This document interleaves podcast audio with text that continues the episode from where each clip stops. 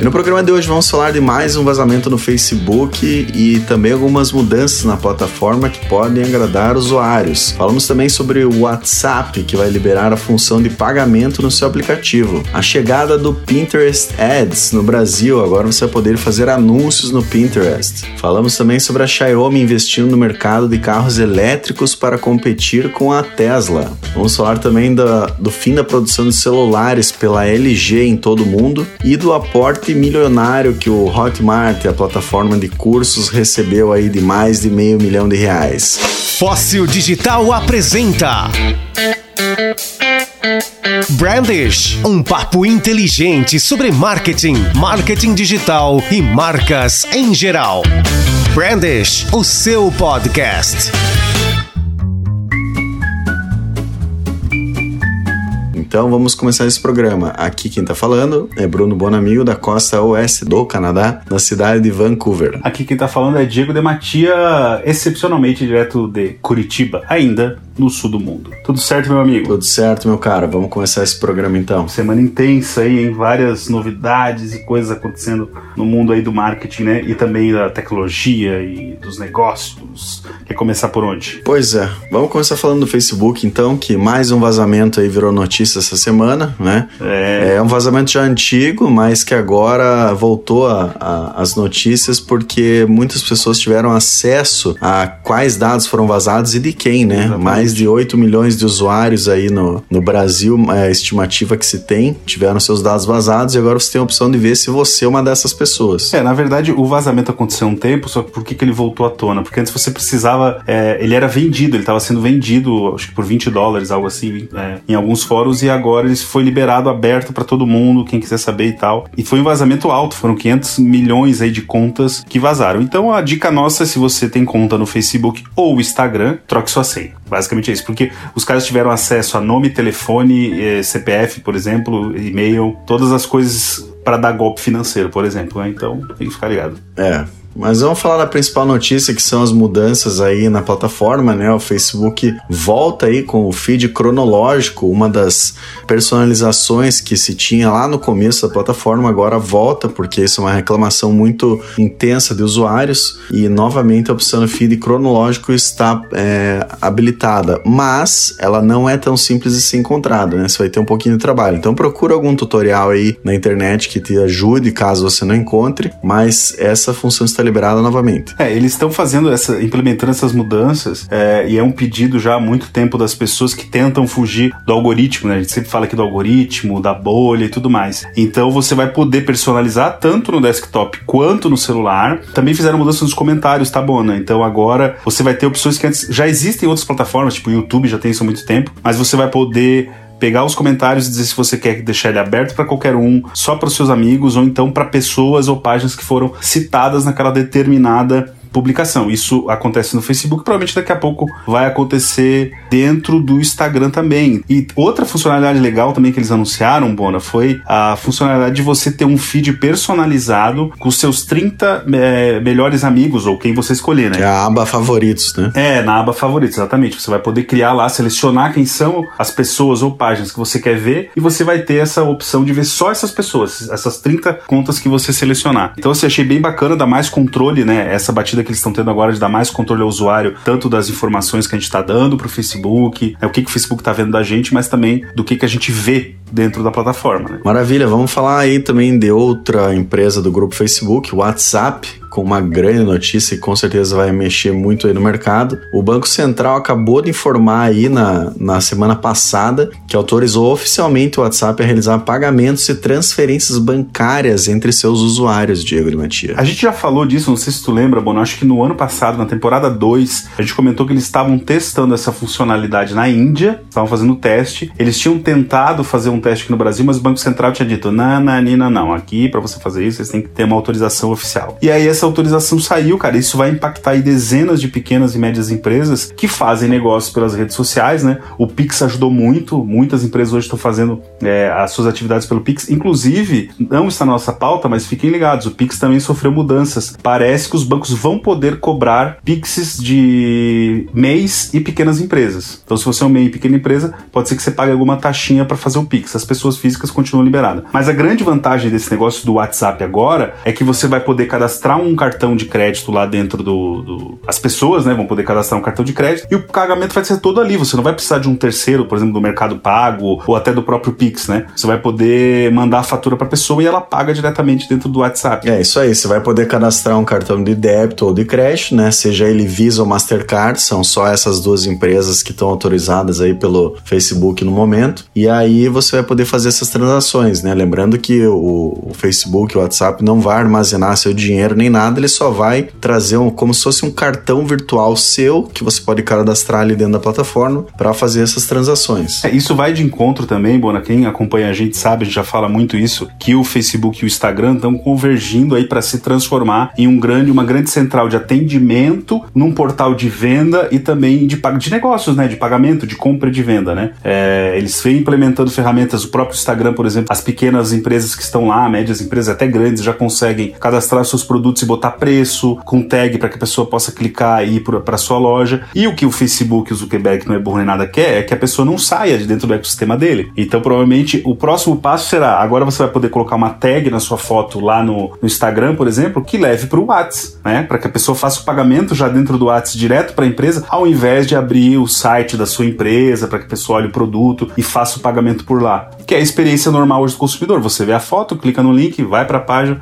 faz o pagamento. É, e só para acrescentar mais uma informação, já que você comentou sobre o Pix, é, no momento não tem nenhuma indicação que vai ter integração com o Pix, né? Então é uma coisa que no momento é só cartão de crédito ou débito mesmo, sejam eles Visa ou Mastercard. Cara, e o Pix, eu vou te falar assim, é, tu tá aí, eu não sei como é que funciona aí, cara, mas é, essa implementação do Pix nesse ano pelo Banco Central foi um golaço, cara. Nossa, facilita demais a vida, cara. Não precisa ficar pedindo conta, você não paga taxa, né? Um DOC, um TED, sei lá, um DOC custava 9 reais, cara, no meu banco, por exemplo. É online, né? Se for na agência, custa 16, 17 reais. É, cara, pô, e pra quem é microempreendedor, cara, que recebe pagamento, faz transferência, é, é uma mão na roda, né? E outra, a facilidade de qual é o nome completo, CPF, agência, conta, qual é o dígito. Cara, isso é um inferno para todo mundo. Cara, que hoje muita empresa já tá vendendo pelo WhatsApp, né? De forma informal até, assim, sim, né? Fazendo sim, a negociação sim. por ali. Então, pô, por que não já adicionar uma forma de pagamento para isso, né? E ficar tudo registrado ali. Sim, hoje eu fui comprar uma tela dessas protetoras de janela, cara, e eu fiz, eu conversei diretamente no WhatsApp e a pessoa aceitava o pagamento pelo Pix. Ah, manda o Pix que já paga, ela mandou lá o CNPJ e tal. E então esse do Facebook vai facilitar ainda mais, né, cara, para que a pessoa não saia desse ecossistema ecossistema, vai ajudar o pequeno empreendedor aí que tem seu e-commerce e está fazendo a sua venda dentro das ferramentas aí Facebook e Instagram.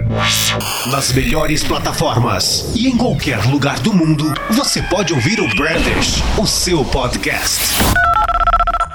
Maravilha, cara. Vamos falar do próximo assunto então, que é a chegada do Pinterest Ads no Brasil, Diego de Matia. Exatamente, cara. A gente tem aqui no Brasil, obviamente, por a gente ser é, terceiro mundo, digamos assim, um déficit, né, uma demora para que essas ferramentas cheguem. Né? O Spotify, por exemplo, a gente anunciou, eles anunciaram recentemente, também vão abrir a ferramenta deles. Então, até bem pouco tempo atrás, para você anunciar no Spotify, você precisava de um terceiro, que aí esse terceiro faria o contato com o Spotify lá nos Estados Unidos e aí você conseguiria comprar. E pagar uma fortuna, né? Sim, é a, a, última vez que, eu, que, a gente fez isso, eu acho que partia de 5 mil reais era o mínimo para você investir. Cara, que não é para qualquer um. Uma pequena empresa, um meio, uma pequena empresa não consegue. Mas eu lembro quando começou mesmo no Spotify, acho que eram uns 20 mil o mínimo, né? Era uma coisa absurda. Não, inclusive, o Spotify, quando começou, ele só abriu para grandes marcas. Só poderia anunciar determinadas marcas lá selecionadas e tal. E então, e o, a gente anunciou no Spotify, o Pinterest anunciou essa semana que a partir de segunda-feira, dia 5, você provavelmente está ouvindo ouvindo isso já no dia 8, 9, 10, no dia 5 passado, né, o Pinterest é lançado o Pinterest Ads para todas as empresas no Brasil. É o primeiro país da América Latina que vai ter ferramenta. Ela já funcionava na Europa, mas agora a gente vai funcionar aqui. Isso quer dizer o quê? Funciona mais ou menos quando você faz aquele seu impulsionamento lá no Facebook, ou a sua agência faz, vai ter lá uma dashboard, você vai poder acessar, criar sua campanha com valores provavelmente bem mais camaradas do que esses mínimos né, que a gente tinha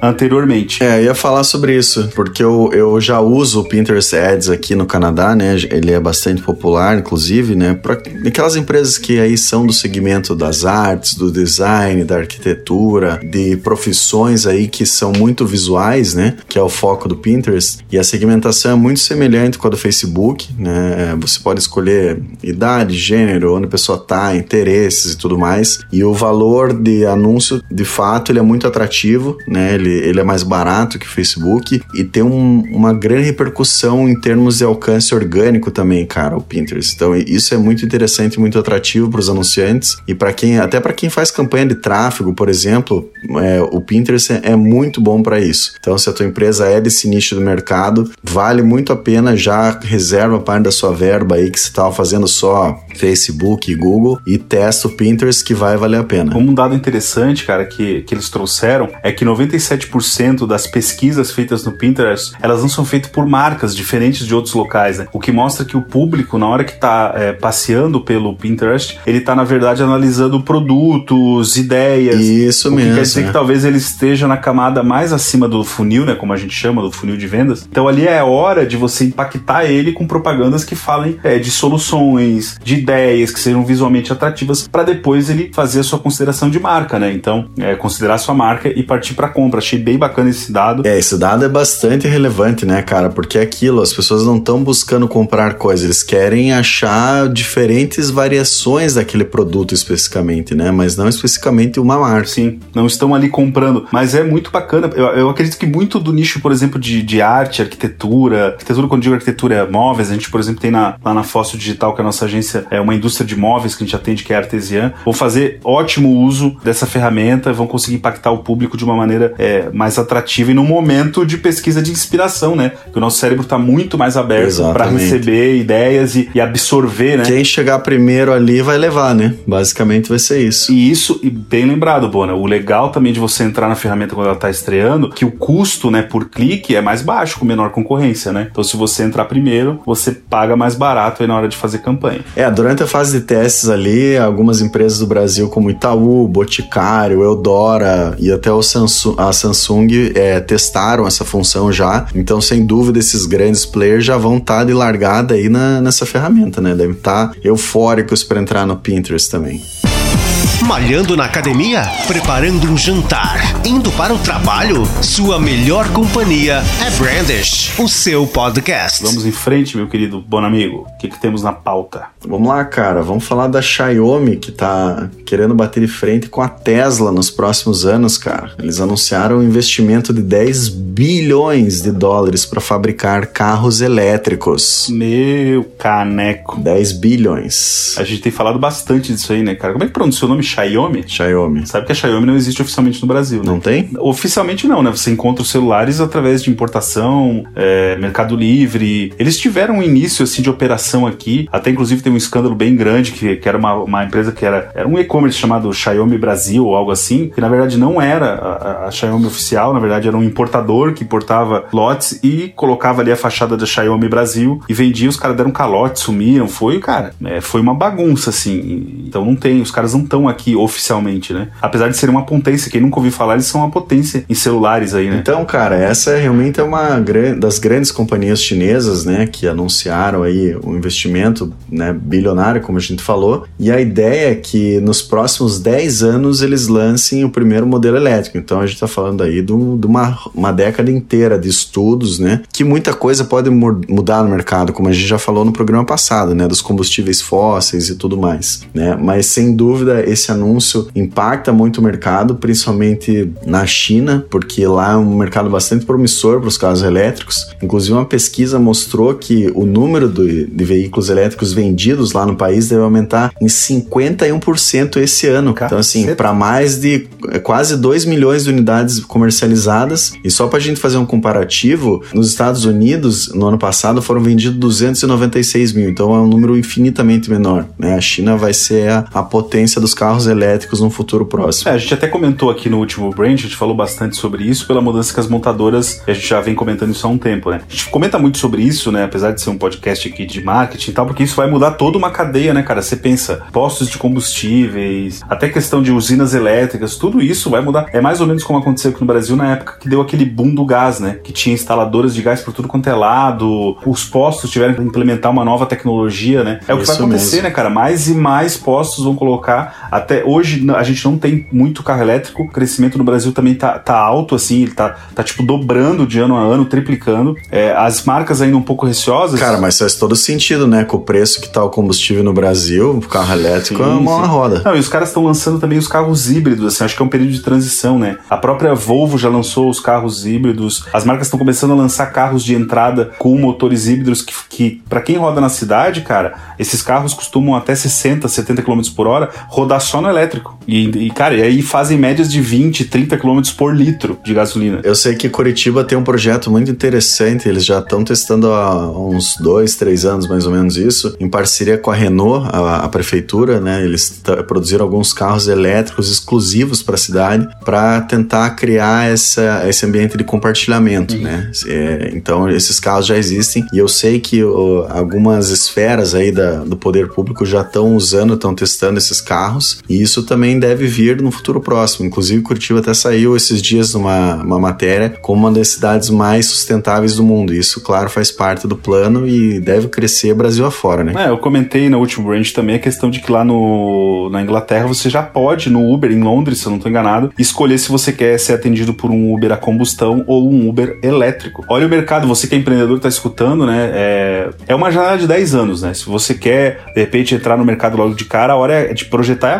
agora, né? Pensar em alguma coisa, alguma solução para os carros elétricos. Mecânicas, eu estava lendo sobre mecânicas que estão tendo que se adaptar porque já está começando a aparecer carros, esses híbridos com mais frequência. Então os mecânicos estão tendo treinamento sobre bateria. Enfim, tem, cara, é um mercado inteiro, inteiro, inteiro, inteiro novo que a gente vai ter mundo afora, né? Papo inteligente e descontraído? Brandish, o seu podcast. Vamos para a próxima notícia então, Diego Dematia. A LG, aquela marca de eletrônicos famosa mundialmente, vai encerrar as suas operações no mercado de celulares. E isso inclusive vai afetar a fábrica de Taubaté no Brasil, que era uma das produtoras desse tipo de aparelho. É, pelo que a gente recebeu de informação, né, é, cerca de 400 pessoas dentro da fábrica da LG trabalham é, nessa parte só de celulares, né? Eles têm, obviamente, a linha de som, eles têm a linha de TVs que é muito forte, né? Que isso ainda vai continuar hein, sendo produzido, mas eles estão amargando prejuízo global. Na verdade, o problema não é o Brasil, o problema é global. É, segundo o presidente lá deles, um dos diretores, eles estão aí desde o segundo semestre de 2015, bom amigo. São 23 trimestres consecutivos no preju, cara. É, eles somaram aí um total de 4 bilhões né, na perda desse mercado. Sim, cara. cara. Mas quando a gente fala de celulares, é um mercado extremamente competitivo, né? Hoje você tem dominante aí Samsung e Apple na liderança, sem Sim. dúvida. Inclusive, classes mais baixas já estão buscando esses produtos, né? Por mais que o cara se endivide aí, venda as cuecas, ele tá querendo um iPhone. É objeto de desejo, de status. De desejo, é. Ele não quer LG, não quer Motorola, não quer Xiaomi, né? Então, é, o mercado fica muito nessas duas marcas e sobra um, uma fatia do mercado muito pequena para as outras, né? E é muito empenho para produzir, né? Olha a logística disso, né? Você ter fábrica, ter distribuidor, funcionário, então, eu acho que foi até uma decisão sábia da, da LG de sair e, e admitir isso, né? Que não tem espaço para mim. Aqui. É, mas é que falta, cara. Eu vejo nessas outras marcas, a gente viu acontecer com a Sony, né, também, que abandonou isso já há muito tempo. A Sony, eu acho que foi uma das primeiras a abandonar. Eles tinham aqueles, compraram a Ericsson, se eu não me engano, que era a Sony Ericsson no começo. A Ericsson, inclusive, sumiu, nem existe mais, eu acho. É, cara, eles não existe, investem né? pouco. A Motorola, né, cara? Onde é que anda a Motorola? A Motorola foi comprada pela Lenovo. Faz tempo já, faz tempo. Você pega um telefone da LG LG e bota lá no Samsung, vamos falar só de Android. Nossa, cara, o Samsung, os S20, S21 são lindos, cara. São, são peças de design. É, nem se compara, não se compara. Poder de câmera, de processamento. Aí você pega os LG, os Motorola. Um design, né? A gente vê que o negócio não é, não é lá essas coisas, né? De boa qualidade, né? Só de se olhar ali a capa do celular, você vê que não é boa não, qualidade. E se você né, pensar assim, cara, eles até tinham modelos é, na faixa intermediária e baixa, né? Mais barata, bons. Só que o que acontece? O objeto de desejo seu é você comprar da marca que é top. Então eu prefiro ter um Android da Samsung mais barato, por mais que ele não seja o melhor Samsung naquela faixa, do melhor celular naquela faixa de preço, do que ter um LG que é melhor e às vezes até mais barato, entendeu? Porque a marca, né? O Samsung, Sim. eu quero ter um Samsung. E, e isso vem da- também de encontro com aquilo que a gente já comentou aqui no programa anteriormente, que é a experiência de você abrir aquele produto, né? Sim. Cara, quão fantástica a experiência você abrir uma caixa da Apple, sabe? É um negócio indescritível, né? Não tem comparação com outra marca. Então, é, nesse quesito, os caras perdem, porque assim, eu já vou parcelar um celular, pô, vou pegar o melhor então, né? Sim. Então, não tem mercado para essas empresas que estão brigando por um público menor ali. E tem outra coisa, cara, a Samsung, ela fez um movimento aqui no Brasil que as outras marcas não fizeram, que foram as lojas é, específicas deles, né? Então eles, ele- eu não sei o número de lojas, mas, por exemplo, eu moro numa cidade que é relativamente pequena, que é Criciúma, tem 200, 290 mil habitantes lá em Santa Catarina, e tem uma loja da marca, da Samsung, é, com experiência de compra baseado muito na Apple, né? Quem já foi numa loja da Apple sabe, com aquela experiência de você ver os produtos expostos, você pode pegar, você pode usar. Tem um cara que tá ali do lado que é especialista, ele te diz como é que tu vai usar a canetinha do S não sei o que, a, a tela, as 30 câmeras. Então a, a Samsung fez esse movimento para o varejo, até mais que a Apple, porque você não vê lojas da Apple por tudo quanto é canto aqui no Brasil. E a LG não fez, a Motorola não fez, a Lenovo não fez, entendeu? Cara, é, esses caras pecaram no princípio básico do marketing que o Kotler já tá falando há 20 anos, né, cara? Não é sobre o produto, né, o marketing 2.0, é a experiência do consumidor, que é o 3.0 em diante, né? Então, não adianta, cara, é, é uma experiência em todos os pontos de contato. A partir do momento que você tá na loja, que você tá no site, que você abre o produto, tem que te encantar em todos esses pontos, senão é, não adianta, você perde o consumidor. Cara, deixa eu só uma informação aqui que é um rumor que eu acabei de receber, porque a gente tem o- os brand sheets, que são os nossos os brand zets, que são nossos fãs.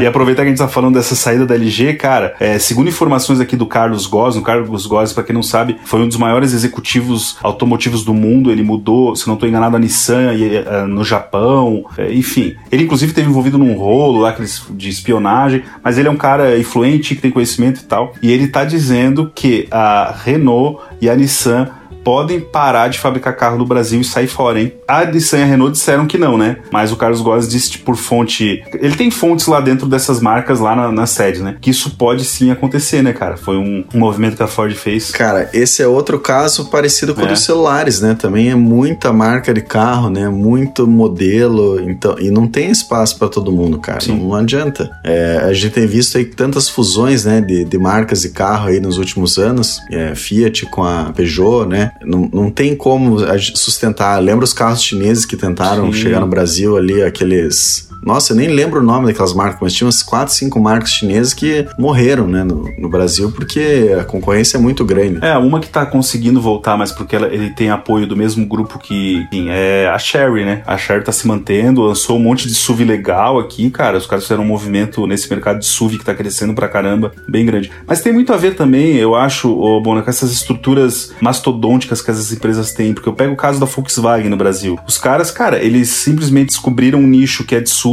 Pra ter uma ideia, nos últimos dois anos, eles lançaram vários SUVs, dois, três anos aí. Eles lançaram o T-Cross, eles reformularam a Tiguan, que era um dos mais caros. Eles lançaram agora o Taos, eles lançaram o Nivus. E os caras estão investindo pesado nesse nicho com muita rapidez, sabe? Inclusive exportando o Nivus e o Taos. O Nivus, eu sei, é um projeto totalmente brasileiro, desenvolvido aqui. Tá sendo exportado, vai ser exportado pra Europa agora o projeto, cara. Um projeto desenvolvido por brasileiros, é, engenheiros aqui da, da própria Volkswagen, entendeu? E a mesma coisa o Taos. É, e aí você pega essas outras marcas, o cara- os caras tentam empurrar é, o desenho que, ela, que faz muito sentido na Europa, mas que aqui não faz, né, cara? É, com acabamento às vezes ruim, com modelos feios, enfim. É, o barato não precisa ser feio, eu acho. E, e você pega algumas marcas mesmo, eu não vou citar aqui pra não tomar processo. Cara, não tem. Tem uns carros que são bizarramente feios, cara. É, acabamento horroroso. Você vai ver o carro zero no concessionária, você desanima, né, cara? É, e com o preço que tá, sabe o que tem acontecido muito, cara? A galera tem visto assim, cara, pra que eu vou comprar carro X da marca brasileira, que novo, você não compra um, um, um ponto zero por menos de 40 mil reais. Se você pode comprar um usado daqui a pouco, 2015, 2016, de uma marca importada, ou até da, de uma marca brasileira, só que de um patamar melhor, pelo mesmo preço, cara, a galera tá indo pro usado, entendeu? Então, não é à toa que os caras estão em crise. A sua praia é marketing, marketing digital. Então você está no lugar certo. Brandish, o seu podcast. Vamos para a última notícia do programa, cara. Só o aporte da Hotmart, aquela plataforma de cursos. Mais um unicórnio. Um aporte de 735 milhões eles receberam, cara. O, mais um unicórnio em, em, poucos meses, né? A gente falou da RD agora recentemente também. Exatamente, é. E, e, esse aporte foi liderado pelo mesmo fundo americano que investiu no Net, que investe na Netflix e no Airbnb, cara. Ou seja, não é pouca bosta, não. Enfim, a gente está vendo as empresas de tecnologia do Brasil né, crescendo bem rápido, né? A gente comentou bastante sobre o RD nos últimos programas. É, os caras conseguiram tomar a América Latina. O Hotmart é, virou a plataforma mais famosa do Brasil para quem quer fazer o seu curso e colocá-lo lá. Divulgá-lo, né? Como um marketplace. É, e eles fizeram uma coisa muito legal aqui no Brasil, que eles foram no Brasil os pioneiros, que é a questão do marketing de afiliado. Né? Ah, eu não sei produzir um curso, mas eu tenho mil reais, eu tenho quinhentos reais, eu posso entrar lá, virar um afiliado, eu faço propaganda do curso e eu ganho uma porcentagem caso aquele curso que for, for vendido, for vendido através do meu link. Eu tenho um link próprio, né, de cada produto. Vamos supor, eu pego lá o curso do Diego e do Bruno de marketing digital. Eu vou lá e invisto 100 reais. Se eu vender dois, três, aí eu, Diego e, e Bona como produtores, podemos dizer assim: ah, se tu vender, tu vai ganhar 50% tua comissão. Ou 30, ou 20, ou 10. E foi assim que eles cresceram. É, mas hoje em dia, cara, sem dúvida eles são a melhor plataforma para quem quer começar, porque eles já têm uma audiência gigantesca, né, Sim. de pessoas que consomem outros cursos dentro da plataforma. Então Sim. você consegue ali dentro produzir o teu curso, jogar lá é, para as pessoas acessarem, inclusive patrocinar lá dentro. Então você tem mais visibilidade, mais chance de crescer e sucesso. Então é, é mais uma plataforma dessas que começaram digitalmente. Né? A história deles é muito bacana. No primeiro mês os caras venderam nem 180 reais né, de cursos e agora estão aí estourando em 185 países. Então, mais uma plataforma de sucesso brasileira, né? Orgulho de ver isso. Tem mais algum comentário, Diego Matias? Não, cara, acredito que é isso aí. É bom ver é, é, esses unicórnios nossos, assim, né, cara? Ver que o Brasil tá se tornando um celeiro desse tipo de, de empresa e que a gente tem aqui ferramentas disponíveis em português feitas para os brasileiros, né? O RD é um caso. A gente vê com a alta do dólar hoje, a gente tem agência. É, se você for contratar uma plataforma como o HubSpot, com o preço do dólar, cara, para pequenos e médios empreendedores é super difícil. É inviável, é, é impossível. É caro. É, cara, a gente, é, eu lembro de alguns anos atrás, a gente atendia uma, uma empresa de médio porte, com faturamento médio, vou dizer, até grande a empresa, com faturamento na casa do, do bilhão aí. Cara, não tem como contratar um HubSpot. Ele impacta muito. Cara, o próprio SEMrush, né, é. pra quem que é a plataforma de SEO, o, o SEMrush ele cobra em dólar, ele custa 300 dólares por mês, sabe? É, é inviável, cara, pra uma, uma, pequena empresa, não tem como. Então, quando surgem essas alternativas aí, pô, é muito bom, Você né? pega o RD, cara, eles têm planos ali a partir de R$ 59,90 por mês para você fazer marketing digital, entendeu? Só não faz quem não quer. Então, quanto mais gente tiver isso, cara, também vai fazer o quê? Os próprios investidores vendo que essas empresas dão retorno, vão começar a olhar para outras empresas de tecnologia também. Opa, lá no Brasil, os caras fazem bem feito, dão retorno, então vamos investir nessa outra aqui que tá começando, porque, claro, é fácil você investir numa empresa que tá em 180 países, né? Mas a gente tem que ter Exatamente. o investidor, aquele que abre o olho e diz, pô, no Brasil dá para investir. Muito bem, meu caro. Encerramos mais uma edição isso desse aí. programa bonito, semanal, Show e nos bola. falamos semana que vem. E se você não curte nossa página no Facebook, vai lá, procura o Brandish e ouça a gente em todas as plataformas. Um abraço, tchau. Até mais.